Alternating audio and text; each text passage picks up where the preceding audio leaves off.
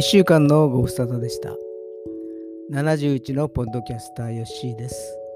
お元気でしょうか？今週のエッセイの時間となりました。タイトルは、ありがとうの風景です。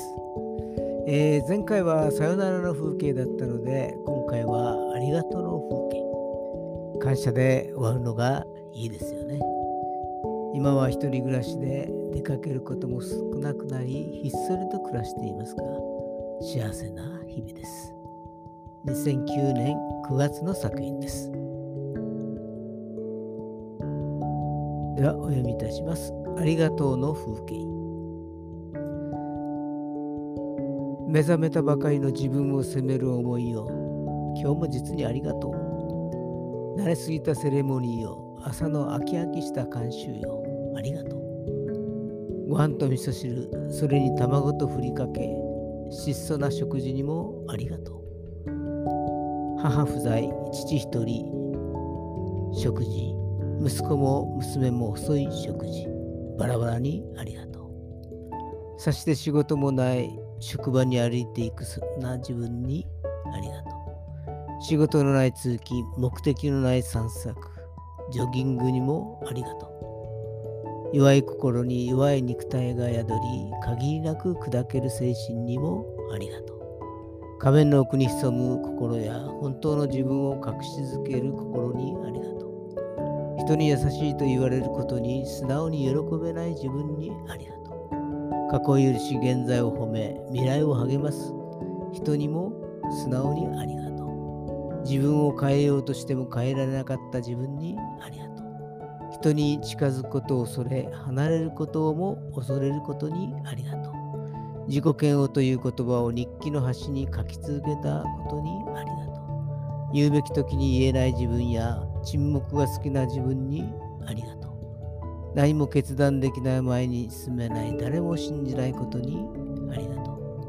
紺碧の海や青い空や白い雲や色とりどりの花々よ。ありがとう。よし鍛錬清廉潔白、不幸名美でもない環境にもありがとう。人を恐れ、自然を恐れ、動物を恐れる、そんな自分にもありがとう。今まで生きてきたこと、出会った人、出会った本の数々、ありがとう。孤独感、赤涼感、自虐感、安寧感、劣等感、解放感、小感覚よ、ありがとう。どうにかなさけせらせらという全くの能天気をありがとう。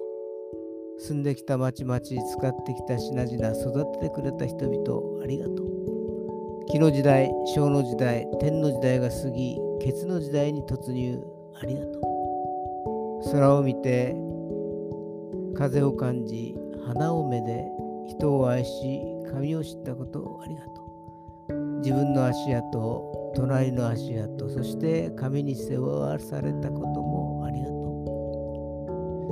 う。アブラハムよ、エノクよ、ノアよ、モーセよ、ダビデにもありがとう。家族よ、友人よ、知人よ、仲間よ、この世にあるすべてにありがとう。